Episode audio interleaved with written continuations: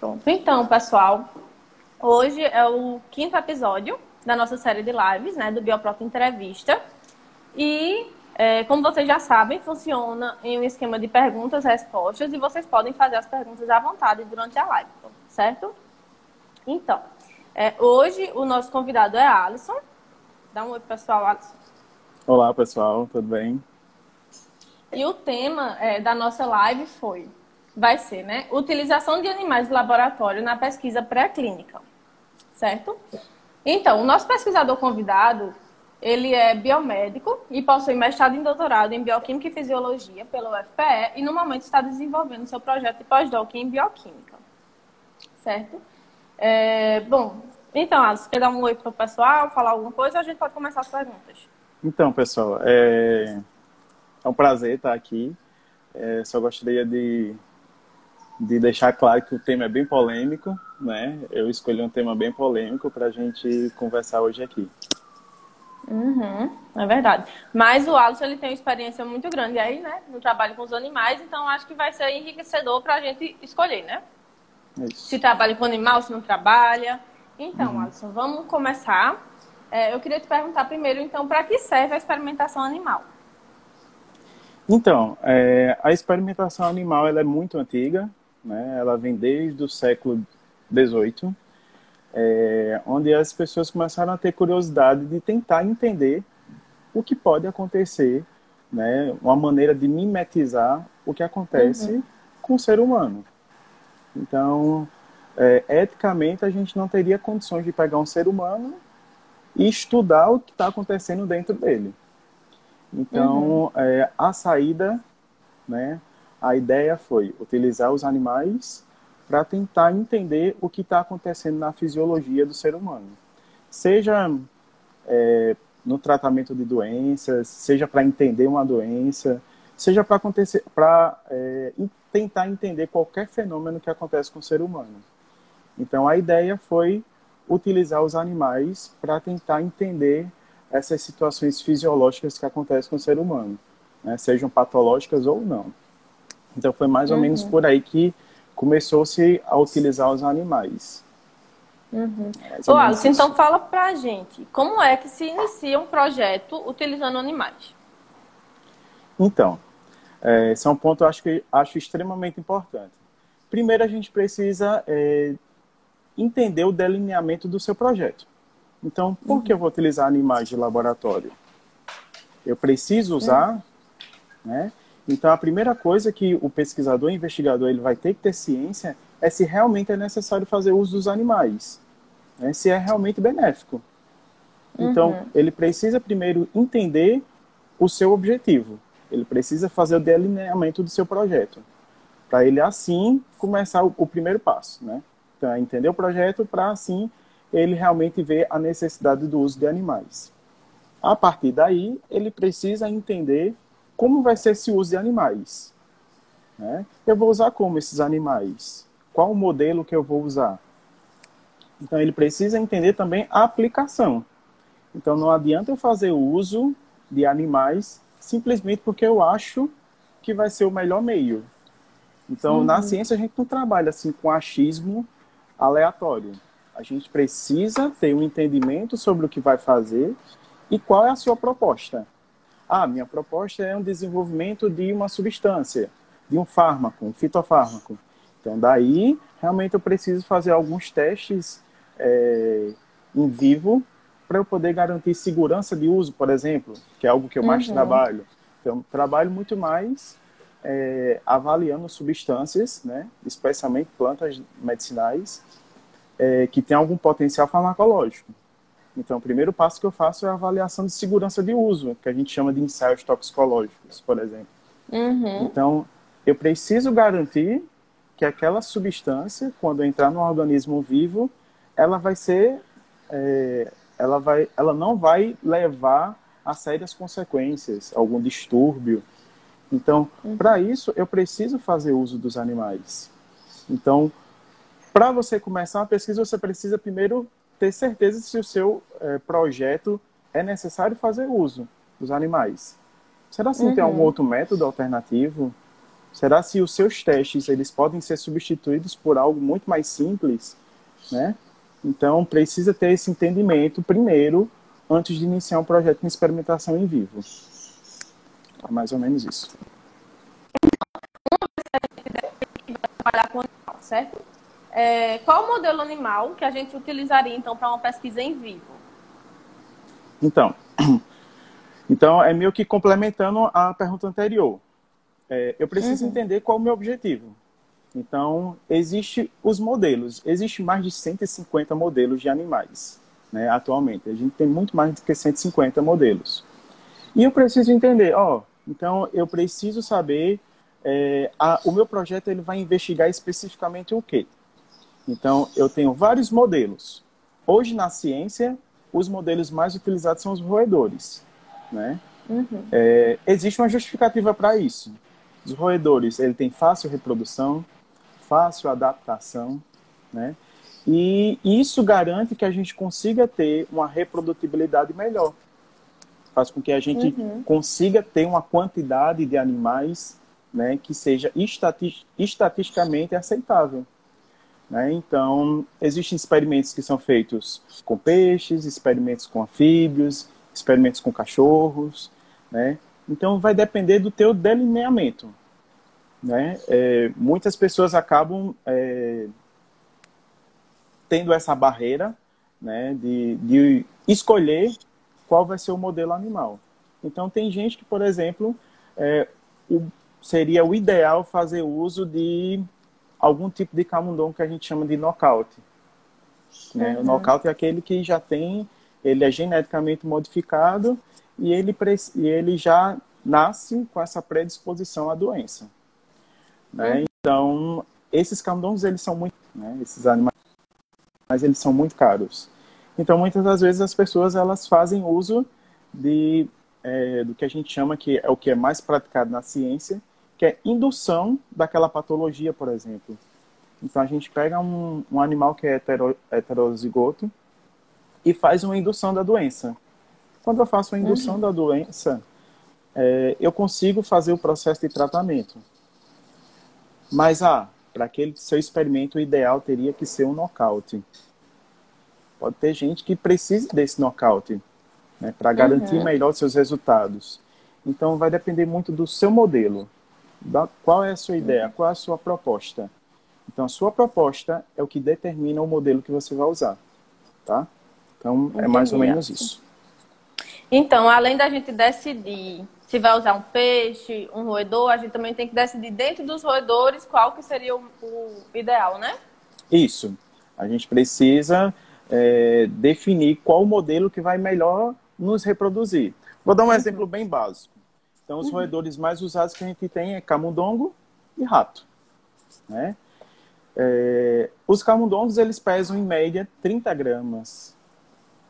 Um rato pesa em média 160 gramas. 180 gramas, até 200 gramas, eles já estão, é, já, já são aplicáveis para pesquisa. Vejam a diferença que tem, 30 gramas para 160 gramas, 180 uhum. gramas. Então, se o meu objetivo eu preciso de ter é, um grande volume de fluido sanguíneo, preciso de muito sangue para fazer as minhas análises, eu vou utilizar qual? Um camundongo ou um, ou um rato? Então, um preferencialmente, eu vou usar um rato, porque ele vai ter um aporte sanguíneo muito maior.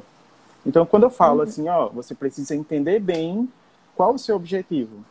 Quando eu estou dizendo isso, eu estou dizendo que você precisa realmente entender qual é a sua proposta. O que é que você vai fazer? Né? Então, no caso, se eu precisasse de 2 ml de sangue, eu não poderia fazer isso no camundongo. Não porque eu não ia como uhum. obter 2 ml de um camundongo. Né? Então, a gente precisa realmente entender qual o projeto para a gente é, mimetizar, né? A gente, posso dizer, fazer o uso racional do, do uso de animais, uhum. o uso racional de animais. Uhum. Ô, Alisson, eu peguei uma pergunta da professora Patrícia aqui. Se os animais, eles podem ser de ambos os sexos? Sim. Então, uh, é, sempre, é sempre uma pergunta que fazem muito para mim. Ah, Alisson, para o teste tal, eu utilizo macho ou fêmea. Então, uhum. é, quando a gente está tratando do que a gente chama de aspectos toxicológicos, por exemplo, inicialmente a gente faz uma triagem com fêmeas. Ah, por que a gente faz com fêmeas? Lógico, existem todas as agências regulamentadoras né, que, que preconizam todo, todos esses testes. Eles preconizam fêmeas por já estudado, né, comprovadamente, já existem dados que as fêmeas são muito mais sensíveis a qualquer tipo de substância. Então pense aí, eu quero fazer um teste toxicológico. Então eu vou pegar um modelo animal que é mais resistente ou que é mais sensível. Eu pego é mais, mais, sensível. sensível. Né? Porque se atingir esse mais sensível, então quer dizer que ele não vai ser muito aceito para qualquer, é, para qualquer modelo, ou se a gente quiser mimetizar para o ser humano. Então, a gente vai excluir essa substância para as mulheres, por exemplo? Não, não seria isso. Uhum. Então, o ideal seria pegar o um modelo mais sensível. Então, por isso que a gente começa com fêmeas. Se a gente prolonga os nossos testes, aí sim. Aí sim a gente pega ambos os sexos. Porque a gente precisa garantir a segurança, né, no caso da toxicidade, a gente precisa garantir a segurança em ambos os sexos. Tá? Uhum. Se a gente vai fazer a aplicação farmacológica, é, é utilizado muito macho. Né? É, os biotérios eles acabam sendo muito solicitados para os modelos que são machos. Mas por uhum. que os modelos são machos? Porque os machos eles não têm uma variação hormonal tão grande como as fêmeas. Uhum. Então, o meu teste ele não vai ser influenciado pela ação hormonal que as fêmeas têm. Então, muitas das vezes, a maioria dos testes são utilizados machos para tirar essa variável. Aí você vai me perguntar, ah, mas não seria ideal ter machos e fêmeas? Sim, seria. Seria ideal. Mas, uhum. como eu tinha dito anteriormente, a gente tenta é, diminuir o uso de animais, né? Fazer um uso racional. Então, eu utilizo em machos até como uma forma de expressar a ação farmacológica, por exemplo, da substância. Então, a partir do momento que eu expresso que tem uma ação farmacológica utilizando machos, aí sim, se eu for prosseguir meus testes, aí sim eu posso utilizar os dois modelos, tanto macho como fêmea, né, para fazer uma comparação e até para garantir o efeito em ambos os sexos. Mas, a princípio, a gente tem essa pequena diferença. Uhum. Então, tem uma outra pergunta aqui, né, que a gente preparou, que seria, é. por que utilizar animais de laboratório se estamos na era da tecnologia? Não existem métodos alternativos para amenizar o sofrimento animal? Acho fantástica essa pergunta, porque essa pergunta é o que norteia basicamente quando eu disse, como eu disse lá no começo. Eu disse, eu escolhi um tema que é muito polêmico, hum. porque tem muita gente que é contra fazer o uso de, de animais de laboratório, né? É, eu entendo quando se fala que é um organismo vivo e tal, mas veja só, a gente está na área da tecnologia, sim. É, a gente, hoje em dia, a gente consegue fazer o que a gente chama de planejamentos né? É, esses planejamentos eles giram em torno de métodos computacionais. Então, no computador a gente consegue ver a distribuição da droga, quais vão ser os principais tecidos-alvo, a gente consegue ver, é, a gente consegue mimetizar até tempo de meia-vida de algumas substâncias. Então, a gente consegue fazer bastante coisa né, a nível computacional. Porém, existem algumas limitações. Assim como em qualquer área, em qualquer teste, tem algumas limitações. Uhum. Tem algumas limitações porque a gente não consegue, em computador, fazer, é, tentar simular um sistema biológico. Então, uhum. quando uma, substância entra no sistema biológico, ela sofre a ação de várias substâncias, né? de vários outros sistemas. Então, a gente não sabe o comportamento dessa substância quando entra no sistema biológico. Então, uhum. quando a gente fala, ah, a gente está na área da tecnologia, tá? A gente consegue, é, como eu posso dizer, predizer várias coisas. A gente consegue é, elucidar uma molécula, a gente consegue ver como essa molécula vai interagir.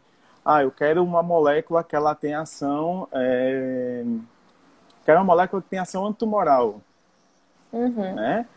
Aí lá quero essa molécula, peguei a molécula, jogo no meu sistema lá de computador, faço todas, todas as combinações, né, que a gente chama de ancoragem ou docking, Então a gente faz todas essas simulações computacionais, a gente consegue fazer esses links, a gente consegue ver que essa molécula interage com a superfície da membrana, né, da, da célula uhum. tumoral.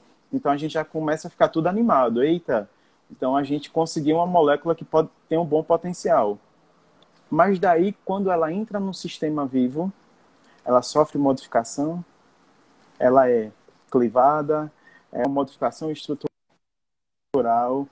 ela sofre a ação de outras moléculas que ela pode perder a sua, a, o seu efeito.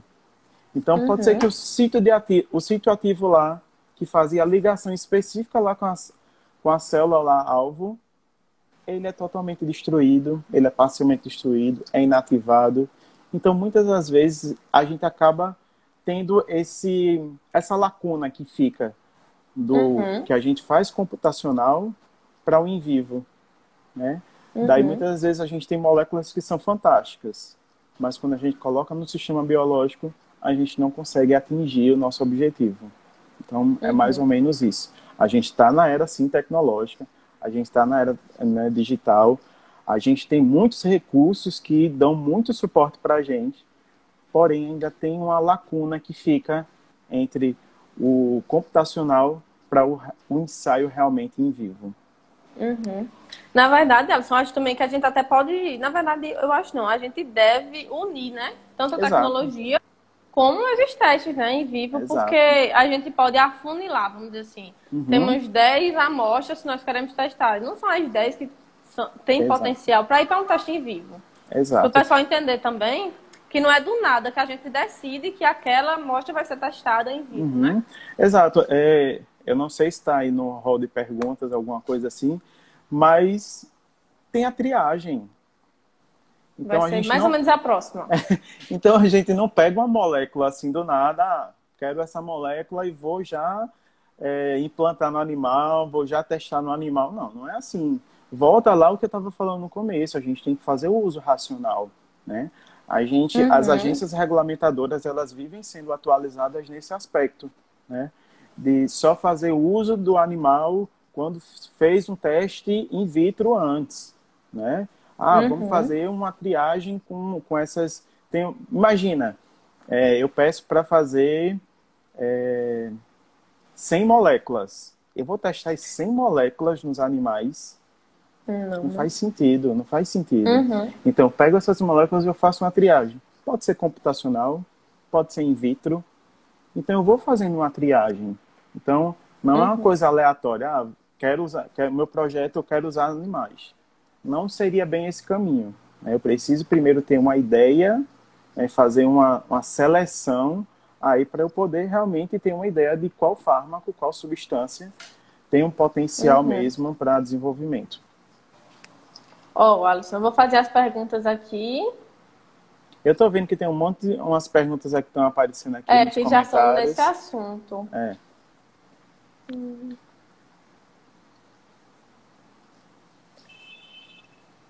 É, se a TI pode ser uma boa opção, eu acho que seria a tecnologia da informação.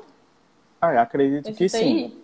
Acredito que sim. Bom, é basicamente o que a gente estava discutindo aqui agora, né? Uhum. De ah. A tecnologia. Não é que a gente está deixando de lado a tecnologia para usar os animais. Né? A gente está é, juntando os conhecimentos né, tecnológicos uhum. para uso animal. Então, a gente precisa da tecnologia e a tecnologia acaba precisa ser confirmada com os ensaios que a gente chama de in vivo, né, com os animais de experimentação. Uhum. Aí tem uma pergunta aqui também sobre é, do Diego se a computação quântica pode substituir os testes com animais. É, eu estava vendo aqui essa pergunta, não sei nem o que danado é essa computação quântica. Né? Essa se ele puder digitar é, se você puder me tá esclarecer tá o que seria computação quântica, mas deve ser alguma coisa bem já mais complexa. É basic... Acredito que seja basicamente o que a gente está discutindo aqui. A gente não uhum. está é, dizendo, ó, a experimentação em vivo é melhor do que a experimentação in vitro ou a experimentação computacional. Não é isso. Uhum. Não são esses critérios que a gente está que a gente está aqui abordando. O que a gente está abordando é que um precisa do outro, um complementa o uhum. outro, né? Então uhum. eles são aliados, eles não estão em lados opostos. Né? Eles estão caminhando para um objetivo em comum. Então, a tecnologia, hoje em dia, ela é extremamente importante. Porque, eu vou dar só um exemplo. Quando eu entrei na graduação, lá em, deixa eu ver, 2009, quando entrei na graduação hum. em 2009, é, a gente fazia os testes toxicológicos e a gente utilizava 10 animais por grupo, né? E para fazer uma triagem simples de uma substância, 10 animais por grupo, é, uhum. e utilizava no mínimo 5 concentrações. Imagine. Então, seriam 5 concentrações mais um grupo controle negativo, 6 grupos com 10 animais. Então, eu utilizava 60 animais simplesmente para eu saber se essa molécula tinha um potencial ou não. Então, uhum. era um absurdo a quantidade de animais. Hoje em dia, o que, é que a gente faz? A gente utiliza uma única concentração com três animais. Uhum. Então, as regras elas foram melhoradas a fim de diminuir né, o uso de animais. Para a gente também não estar tá fazendo, fazendo uso de forma assim, totalmente aleatória. Né? Pelo uhum. menos três animais já nos dá um indicativo já interessante. Já nos diz assim, ó, essa molécula pode sim ser trabalhada, ela tem um indício interessante, ela não é tóxica. Então, uhum. é só um exemplo do que vem sendo melhorado, né? Uhum. Então, sempre é revisado esses protocolos, sempre são melhorados. E a tecnologia, ela acaba fazendo isso para a gente. Ela consegue... Uhum. É... Ah, Diego aqui respondeu. Era isso que eu estava ah... olhando. Pronto, que esse computador quântico, um sistema... ele... É. Uhum. uhum. Tá. Bom, já ouvi falar disso, mas não como esse termo. É exatamente isso. A gente tem uns modelos bem interessantes, né, computacionais, que a gente é, eles desenham na tela lá do computador, né, toda a tecnologia, o animal, seja lá o camundongo, o rato ou qualquer outra espécie que você esteja estudando, e é como se a gente fizesse a inoculação da substância, né, desse a gavagem da substância, né, via oral ou via intraperitoneal, enfim. Então fazia a administração da substância e via o caminho da substância percorrendo no corpo, né, do, uhum. do animal. Porém, como eu estava dizendo, ainda existem umas limitações, porque o computador ele não consegue mimetizar de forma de integridade, que a gente chama, dos sistemas biológicos, né? Uhum. As integrações que acontecem entre os sistemas. Então a gente o próprio metabolismo, gente, né, Alex? É, a gente a gente tem assim simulações lindas, né? Daí consegue fazer ah, simulação no fígado, uma simulação no rim, uma simulação no estômago. Ah, ele não é quebrado aqui. Então a gente vai montando um quebra-cabeça, né, com a tecnologia. Uhum. A gente uhum. consegue montar essa essa esse quebra-cabeça. Mas hoje a gente vê que toda essa tecnologia que a gente tem hoje ainda não consegue é, mimetizar o que realmente acontece em vivo. Então, existe, existe essa, é como estou dizendo, existe essa pequena lacuna que a gente ainda não uhum. conseguiu entender. E se a gente conseguisse já entender, então a gente nem utilizaria animais de experimentação. Seria ótimo. É, mas ainda existe oh. esse. O Alisson, aí o Tiago complementou aqui também que além da limitação de pessoal especializado nessas técnicas, né? Exato, exato. A gente vê que a experimentação animal, como ela é muito antiga, então hoje em dia existe muita gente que é capacitado, muita gente que ela tem domínio dessas técnicas. Né? Uhum. É, eu, desde 2009, eu trabalho com experimentação animal. Então aí já tem né, 11 anos já que eu trabalho com experimentação animal. É, mas a experimentação animal é muito antiga, muito antiga, e utilizada para diversos fins. Quando a gente vai para essa uhum. área mais computacional, a gente vê as limitações que tem, né? Então, uhum. a gente falou das limitações de mimetizar um sistema biológico, né? É, tem limitações de grupo de pesquisa que trabalha com isso. Então, é muito ainda, a gente ainda está caminhando para a melhoria. Quem sabe a uhum. gente chega num dia que a gente não vai fazer mais uso de, de animais de laboratório. Mas ainda é um recurso que a gente ainda não pode abrir mão. Pronto, Alisson. Então, fala aqui pra gente agora o que diferencia os testes in vitro e in vitro para uma mesma atividade farmacológica. Ótimo. Vê só, é... existe uma contradição quando às vezes as pessoas acreditam que é, é separado atividade in vitro, atividade é, in vivo. Quando, muitas das vezes, quando eu estou investigando a mesma atividade biológica, quero investigar uma atividade biológica, tanto in vitro como in vivo. Uhum. Às vezes as pessoas dizem, por que não ficou só no in vitro? Meus resultados foram ótimos in vitro. Por que eu preciso fazer em vivo? Bom, vamos lá. Vamos começar do começo. O começo seria in vitro, eu tenho aquelas células, por exemplo, eu tenho células específicas, né? Vamos, vamos pensar, a gente estava falando de, de câncer. Então eu tenho ali uhum. as células tumorais. A... Quando eu faço uso né, da, da substância, inoculo lá a substância, é lindo. Matou todas as células, eu fico uhum. mega feliz, mas daí quando eu vou fazer uma experimentação em vivo, não dá certo. Mas por que não dá certo? A gente volta para a pergunta anterior. A gente não sabe como a substância está interagindo no organismo. Né? Então, eu tenho in vitro uma situação isolada, né? completamente isolada, somente com o meu alvo. Eu não estou pensando em nenhuma outra interação. Aí você vai me dizer, ah, então você está dizendo que a experimentação in vitro não é boa. Não, não é isso. A experimentação in vitro ela é muito importante. Porque imagina, eu tenho essa substância que tem esse potencial muito bom. Quando eu fiz a administração em vivo, ficou fantástico. Ficou lindo. Consegui o meu objetivo. É, se for para uma terapêutica, deu certo a terapêutica. E como é que deu certo? Como é que agiu essa substância? Então, daí eu volto lá para in vitro. Porque in vitro, naquela minha situação isolada, eu consigo ver qual o mecanismo detalhadamente, em que substância, né, é, como a minha substância se ligou àquela célula, como ocorreu toda a interação. Então, é fantástico a, a investigação in vitro. Ela é fundamental para a gente entender todos os processos. Né? Uhum. Então, não existe, não existe uma separação de ah, vitro é uma coisa, vivo é outra. São, são ciências complementares, né? Muitas das vezes, eu, eu por exemplo, eu trabalho basicamente, né?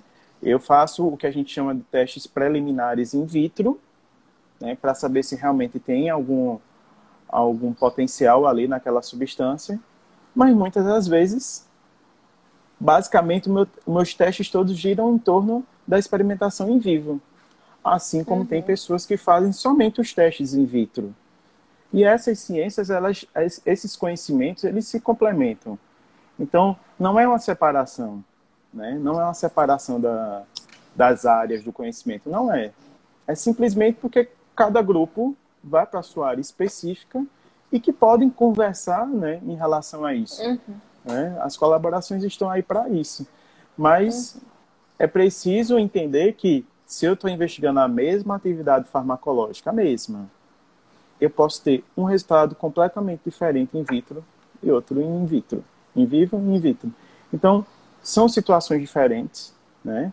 E que a gente precisa ter esse olhar mais crítico para entender isso, né? Não é porque a minha substância não teve um efeito in vitro, por exemplo, o contrário pode acontecer não teve efeito nenhum in vitro, mas em vivo, quando ela foi metabolizada, foi desenvolvido, né, conseguiu ativar um sítio ativo que tem um efeito farmacológico. Então, essas uhum. coisas podem sim acontecer, né, que in vitro acabava não acontecendo. Muito bom, Alisson. Então, é, para o pessoal entender, que esse trabalho com, com animais também não surge do nada e é, tem todo um comitê de ética por trás disso, certo? Certo. Então, em relação a isso, o que as, as comissões de ética em experimentação animal avaliam? Vejam só, existe né, a, um colegiado superior, né, que é o CONSEA, que é um comitê federal, e esse comitê federal, ele determina as regras de experimentação animal. Né? É, voltando ao, ao, exemplo que eu estava dando, quando eu entrei na graduação, é, o procedimento de eutanásia que a gente fazia, hoje em dia a gente já não faz, porque o comitê de ética proibiu. E às vezes eu penso assim, gente, realmente a gente fazia algo que não, não, era, não era a melhor maneira de fazer a eutanásia de um animal. Uhum. Mas hoje a gente já tem umas técnicas que são muito melhores, né? Que diminui o sofrimento do animal, que, que chamam tanto, né? Ah, diminuir o sofrimento do animal. É uma pauta muito importante hoje para os comitês de ética, né? Então, esses comitês, eles regulam todo o passo a passo da experimentação animal, né? Então, existe esse comitê federal, né? Existem os colegiados, que fazem assessoria a esse comitê federal, e existem os comitês em cada universidade.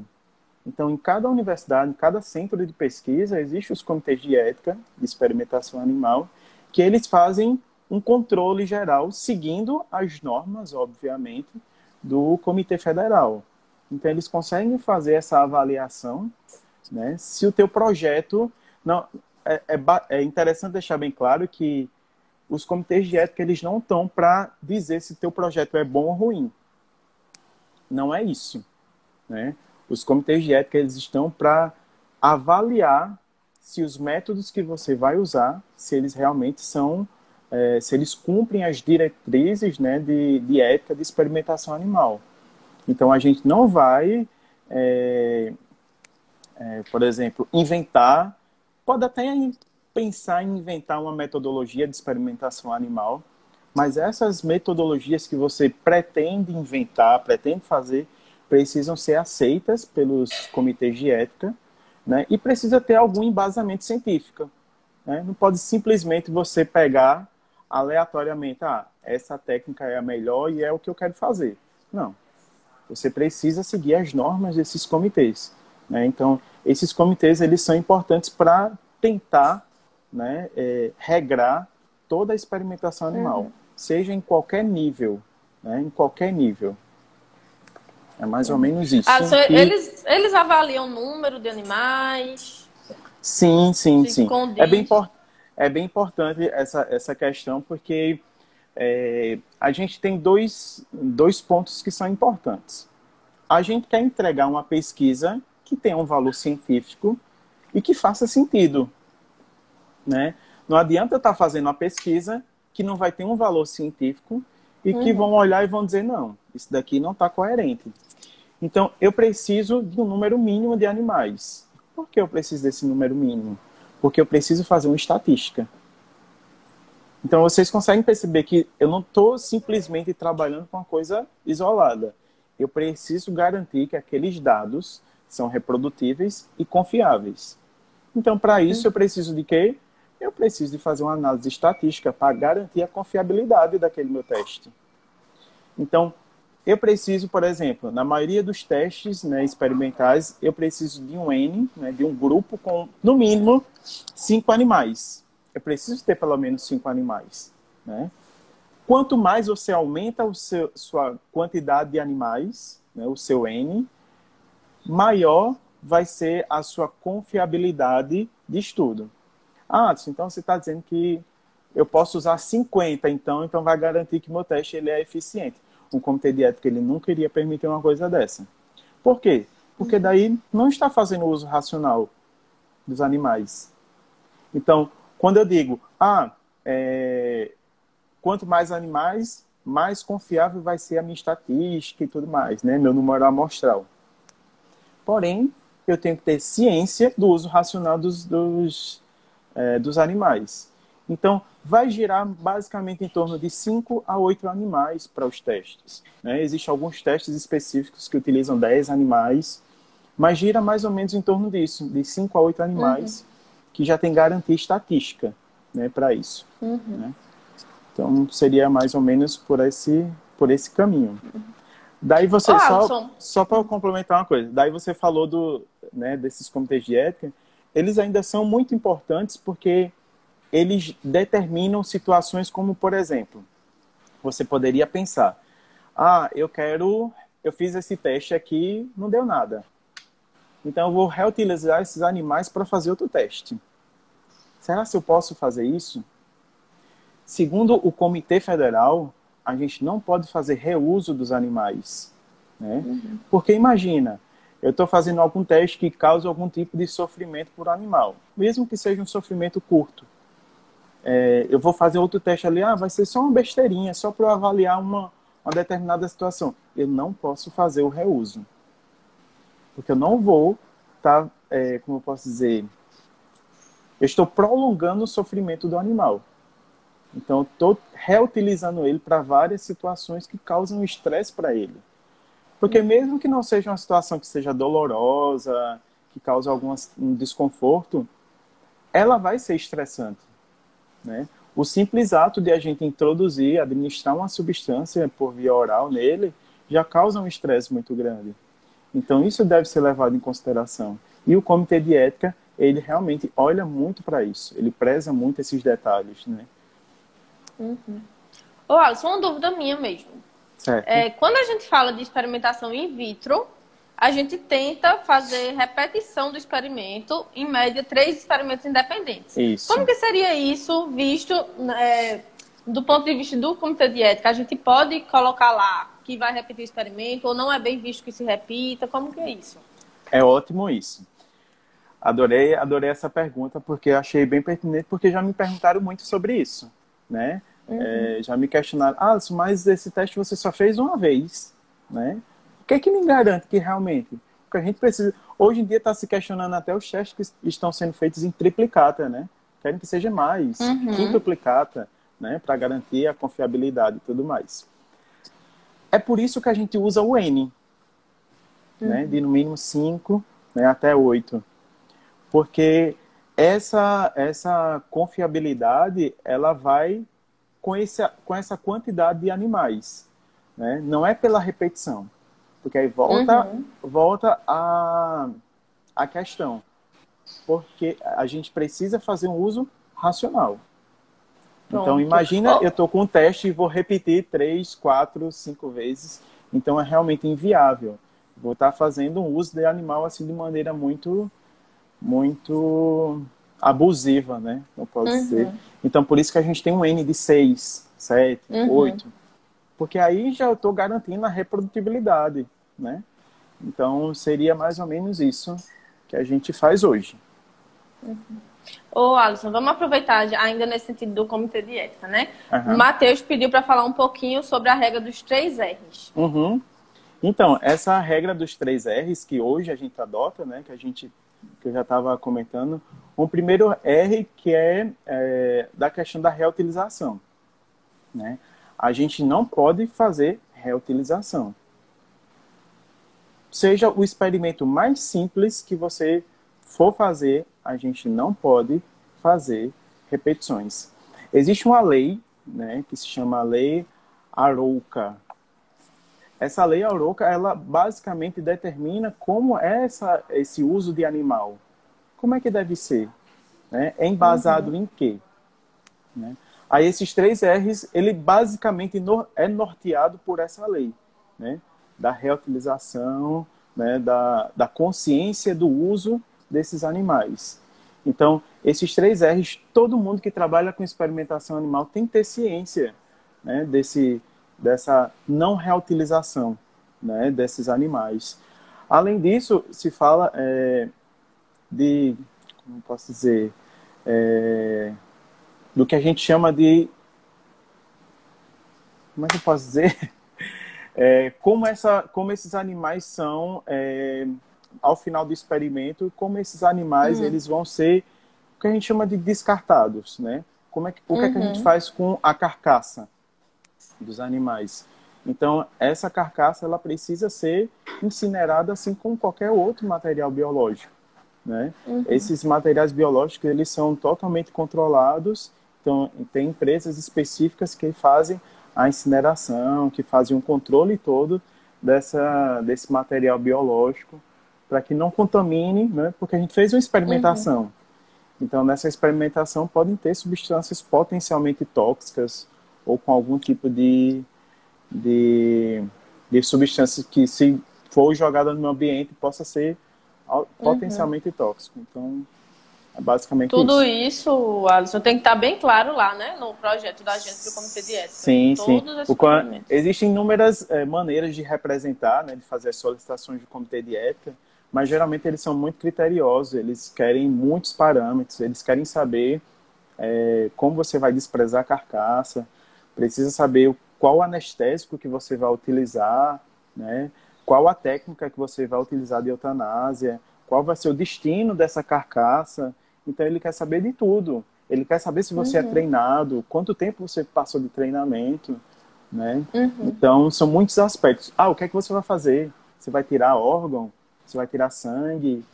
Qual substância você vai administrar no animal? Então eles querem saber os detalhes do seu projeto. Eles querem saber uhum. realmente o que é que você vai fazer e como você vai fazer, né? Ô, Alisson, vamos responder essa pergunta de, da Marley, de quais os animais mais usados em pesquisa? Então, como a gente tá, como falei no comecinho, né? Os animais que a gente mais usa são os roedores. Mas não é por, ah, quero usar roedor. É simplesmente porque os roedores, eles têm essa fácil reprodução, né? Eles são mais fáceis de ambientação.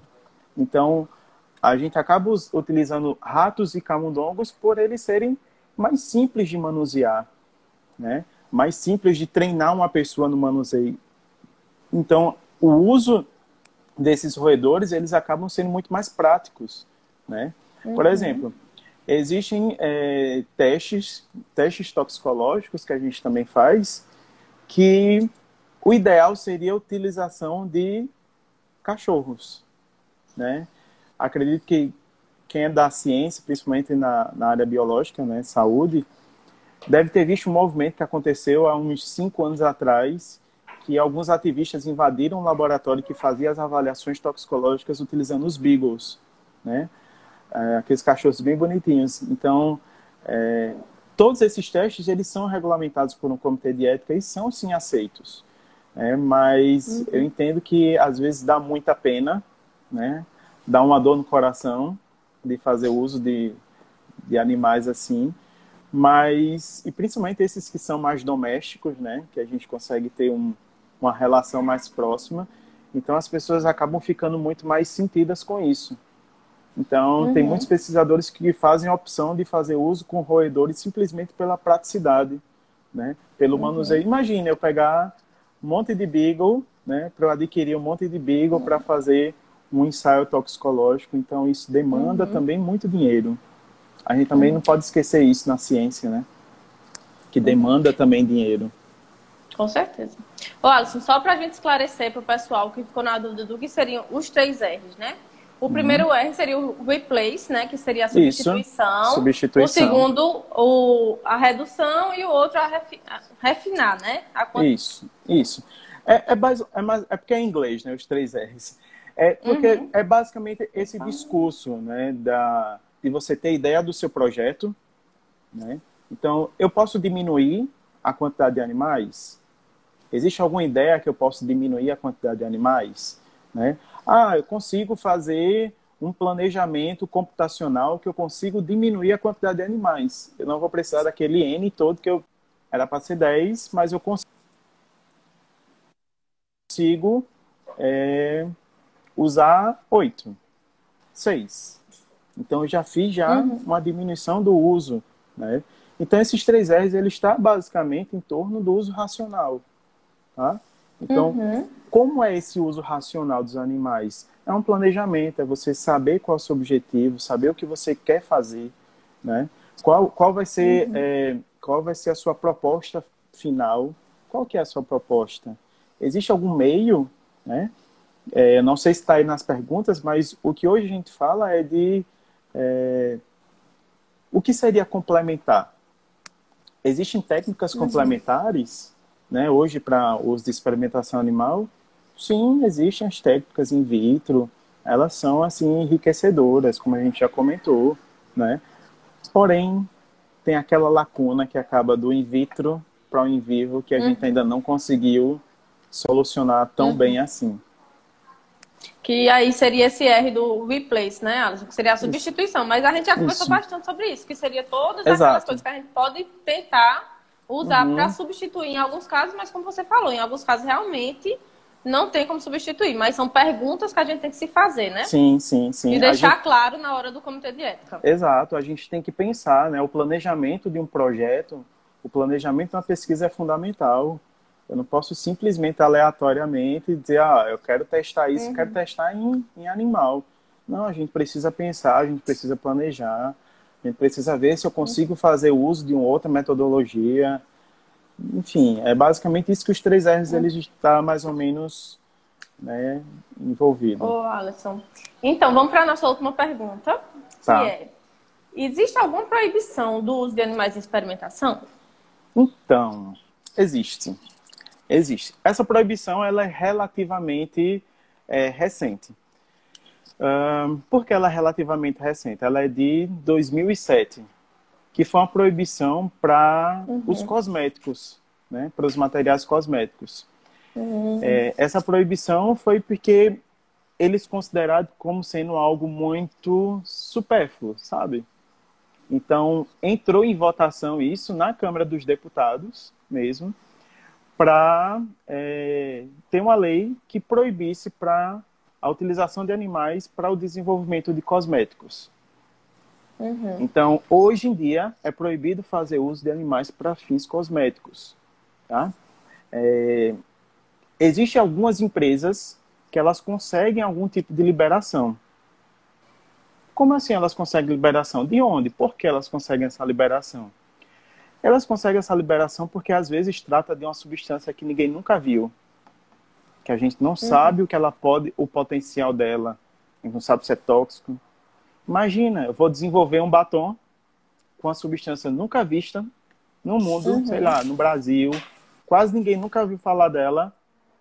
Daí você quando vai lá usar, sei lá, causa ferida na sua boca, dá uma irritação muito grave. Então, essas substâncias que são totalmente desconhecidas, existe sim uma liberação para fazer o uso de experimentação animal para testar elas e garantir a segurança.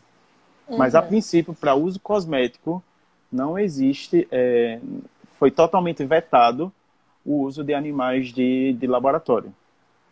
Aí o que é que eles fazem hoje em dia? Eles usam é, o que a gente chama de membranas artificiais, que a maioria dos cosméticos atinge pele. Aí existem uhum. algumas membranas artificiais que tentam mimetizar ou simular a pele humana. É basicamente uhum. isso que eles fazem hoje em dia. É, inclusive nas embalagens né, dos cosméticos hoje vem um desenho dizendo, né? Que é não testado em animais. Exato, exato. Uhum. Ô, Alisson, a gente não tem mais perguntas, então eu acho que é isso. A gente quer Tô te agradecer pela colaboração. Estão me ouvindo ainda? Tá. Tá um pouquinho mais baixo, mas dá para ouvir sim. Tá. A gente quer te agradecer pela participação, certo? A gente vai encerrar, porque daqui a pouquinho iria cair, porque vai completar uma hora de live. Mas a gente agradece pela participação, pela colaboração aqui com a gente. Ó, o pessoal gostou. E qualquer coisa, o pessoal entra em contato contigo, né? Para tirar dúvidas. A gente pode deixar essa disponibilidade, né? Sim, sim, claro, claro. É, aproveitando, eu já posso já encerrar já meus agradecimentos e tudo mais? Pode, pode falar um pouquinho. Aí depois eu vou dar uns avisos, mas pode falar. Tá. Então, queria agradecer pelo convite, né? É, tenho muito orgulho de fazer parte desse grupo. É, gosto muito de estar aqui. É a liberdade que a gente tem de poder estar divulgando ciência. É, eu achei bem, bem pertinente trazer esse assunto para a gente poder discutir uhum. esse uso de, de animais né, de laboratório, é, dizer que a gente faz pesquisa séria, então a gente não está aqui, ah, estou brincando de fazer uso de animal. Não. Só para vocês terem uma noção, é, a gente, durante a pandemia, a gente teve que vir, né? Eu venho duas vezes na semana, três vezes, para olhar os animais, para ver se está tudo bem com eles, uhum. né? Porque precisa de um ambiente controlado. Eu sempre gosto de brincar e dizer que eles são bem mais cuidados do que a gente, né? Que eles têm toda uma ambientação, eles têm uma temperatura controlada, ele tem que ter umidade controlada. Então são vários requisitos para a gente poder é, né, acondicionar esses animais. Então, nossos testes, eles precisam ter essa garantia de segurança desses animais. Os animais precisam estar muito bem seguros, muito bem acomodados, uhum. para a gente poder usá-los, tá? Então, só agradeço pelo convite, tá?